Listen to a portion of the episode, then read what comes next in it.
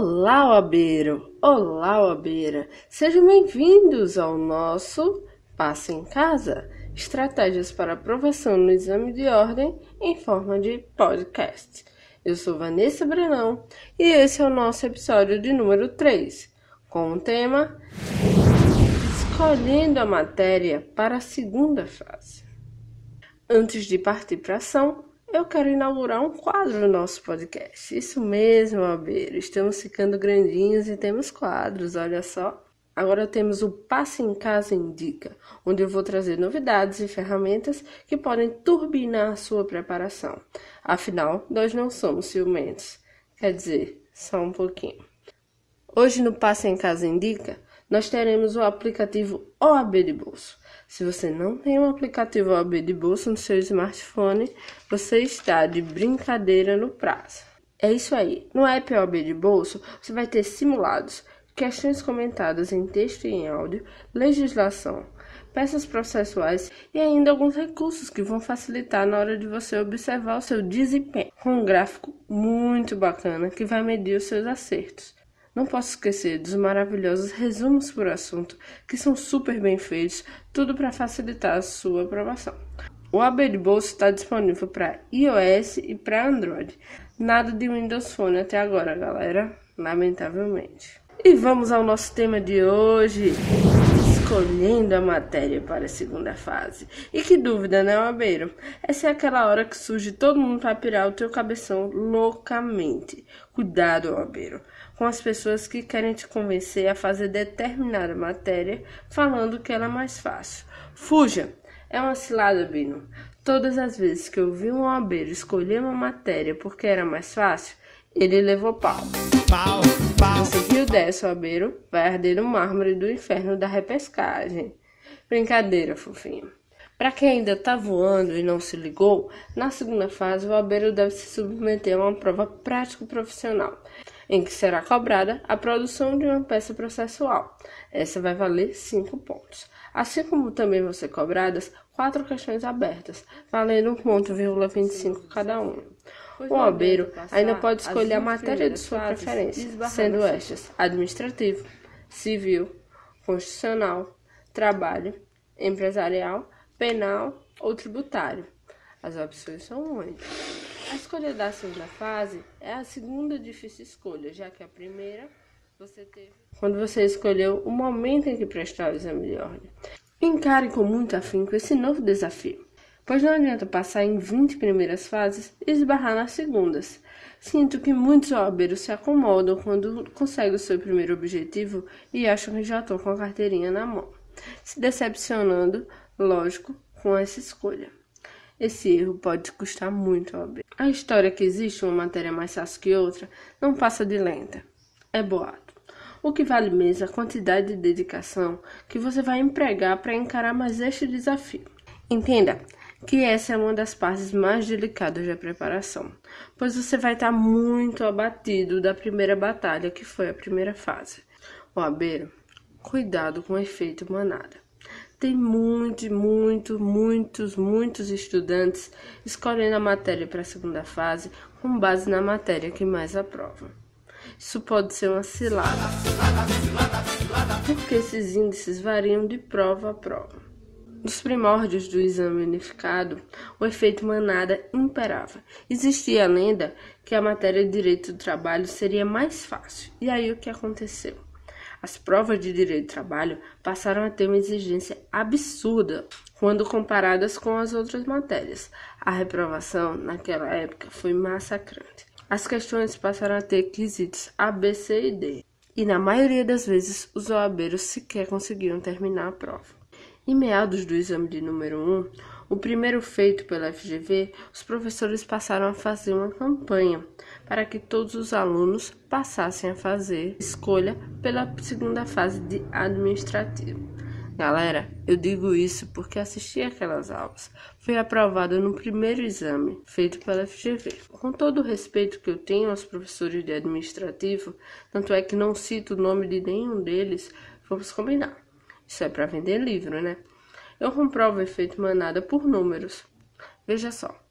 Quando no exame 5, a porcentagem de aprovados de administrativo foi 39,9%. No exame 8, essa porcentagem caiu para 8%. Esses números foram fornecidos pela própria OAB. Veja só, depois disso aconteceu uma nova campanha para que todos fizessem empresarial e vem o efeito manada novamente. Tudo bem, na prova de número 10 foram aprovados 26,5% dos que escolheram empresarial. Mas vocês acreditam que na prova número 13 apenas foram aprovados 1,8% dos, dos que escolheram empresarial? Eu acredito que está bem claro, né? Quanto mais inscritos, maior a dificuldade da prova. E se você participa desse efeito manada, você vai estar prejudicando aquele oabeiro que escolheu a matéria na boa, da sinceridade. Uma coisa que me preocupa bastante é que o efeito manada está acontecendo agora com o constitucional. Os provocadores dessa manada usam do argumento: ah, mas são poucas peças que vão cair, vai ser mais fácil. Ah, tem um índice maior de aprovados. E a manada vai se formando. A consequência você já pode imaginar. Gente, eu não quero dizer que constitucional, administrativo ou trabalho não são boas escolhas. Longe disso. Mas você não pode escolher a sua matéria simplesmente porque alguém disse que é mais fácil. Inclusive, se essa pessoa for seu professor de cursinho. Se você aliar o efeito manada com o aluno despreparado, a reprovação é certa. Preciso nem ver o espelho de prova para saber disso. Não existe matéria mais fácil. Anotem isso e marque com todos os marca-textos que vocês tiverem. O ideal é que a escolha da matéria seja a que você tem mais afinidade e mais conhecimento, pois essa matéria foi a que naturalmente você mais se dedicou o curso todo. Por exemplo, o aluno que prestou estágio em escritório trabalhista ou no, no TRT da sua região ou até mesmo no Ministério Público do Trabalho, por que deveria escolher tributário? Se o seu TCC foi baseado em direito administrativo, por que prestar para penal? O aluno que prestou estágio em Secretaria da Fazenda Estadual ou na Receita Federal, e aliás, aquele aluno que já é concursado nesses órgãos, por que escolher uma área diferente como direito empresarial? Acho que você entendeu meu raciocínio, né? Outro fator importante é se o albeiro já tiver iniciado uma pós-graduação.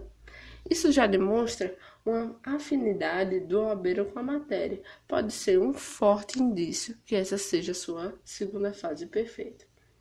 Lógico que não é uma questão matemática. Vários pontos devem ser analisados. Considere o estudo da segunda fase como um teste para os clientes que estão por vir, ou um treino para os concursos que você fará. Não é a primeira e certamente não é a última vez que você estará sendo testado. Pontos rápidos. Vamos lá. Primordial para escolher a matéria para o exame de ordem é imprimir todas as segundas fases de um mesmo exame e observar qual você se sente mais confortável. Estão todas disponíveis no site da FGV, da primeira até a mais antiga. O abeiro não vai ser uma tarefa fácil, pois não é uma prova simples mas certamente você vai precisar ter uma visão geral antes de escolher. Não se limite em apenas ler o conteúdo ou assistir às aulas. Na segunda fase, o importante mesmo é o treino. O aluno deve treinar a escrita das respostas e das peças processuais. Além de te ajudar e desenvolver, o treino vai te fazer ter uma certa noção de tempo mais apurada. Se você não fez estágio, tenha plena ciência de que você está em desvantagem. Portanto, você deve se dedicar com muito mais dedicação no seu objetivo. Não deixe o cursinho de lado. Eu que sempre defendo que em alguns casos o cursinho opcional reconheço. Em se tratando de segunda fase, o curso preparatório, seja ele presencial ou à distância, é primordial, pois a revisão da matéria vai ser em um sentido amplo, atualizado e ainda esclarecedor das suas dúvidas, que vão ser muitas. Quando escolher o cursinho Óbero, procure se informar o professor que dá aula para a matéria que você escolheu. A afinidade entre vocês vai ser muito importante. Não caia no erro de querer estudar para a segunda fase antes de se classificar para a primeira. Não caia no erro de estudar para a segunda fase antes de se classificar. Durante a preparação para a primeira fase, apenas se limite ao estudo direcionado às questões de múltipla escolha. Não adianta colocar o carro na frente dos bois. Outro fator relevante é escolher uma área onde você deseja atuar futuramente, pois faz muito mais sentido você adquirir conhecimento que vai ser bem útil para você no seu dia a dia, do que uma matéria que apenas se virá para a prova. Lembre-se, a prova não é em dupla. Ou seja, não adianta você escolher a matéria porque a galera vai fazer também. É uma escolha que será apenas sua. E quanto à mudança diária? Antes de tudo, você deve analisar que, caso você seja reprovado, dos motivos que te levarão a essa escolha, a essa mudança de ideia.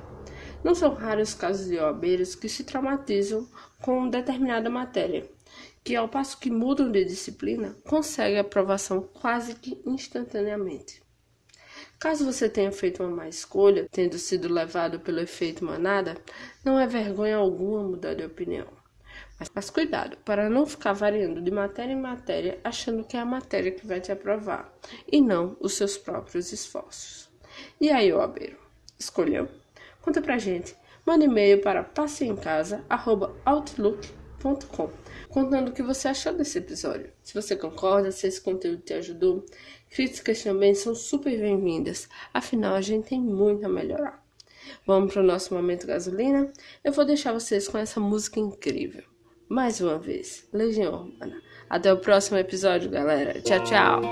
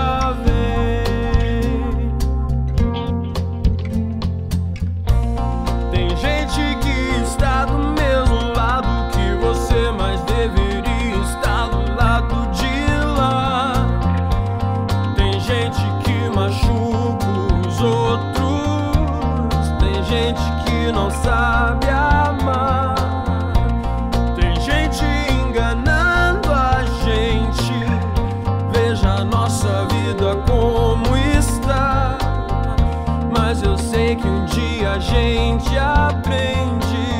Se você quiser alguém.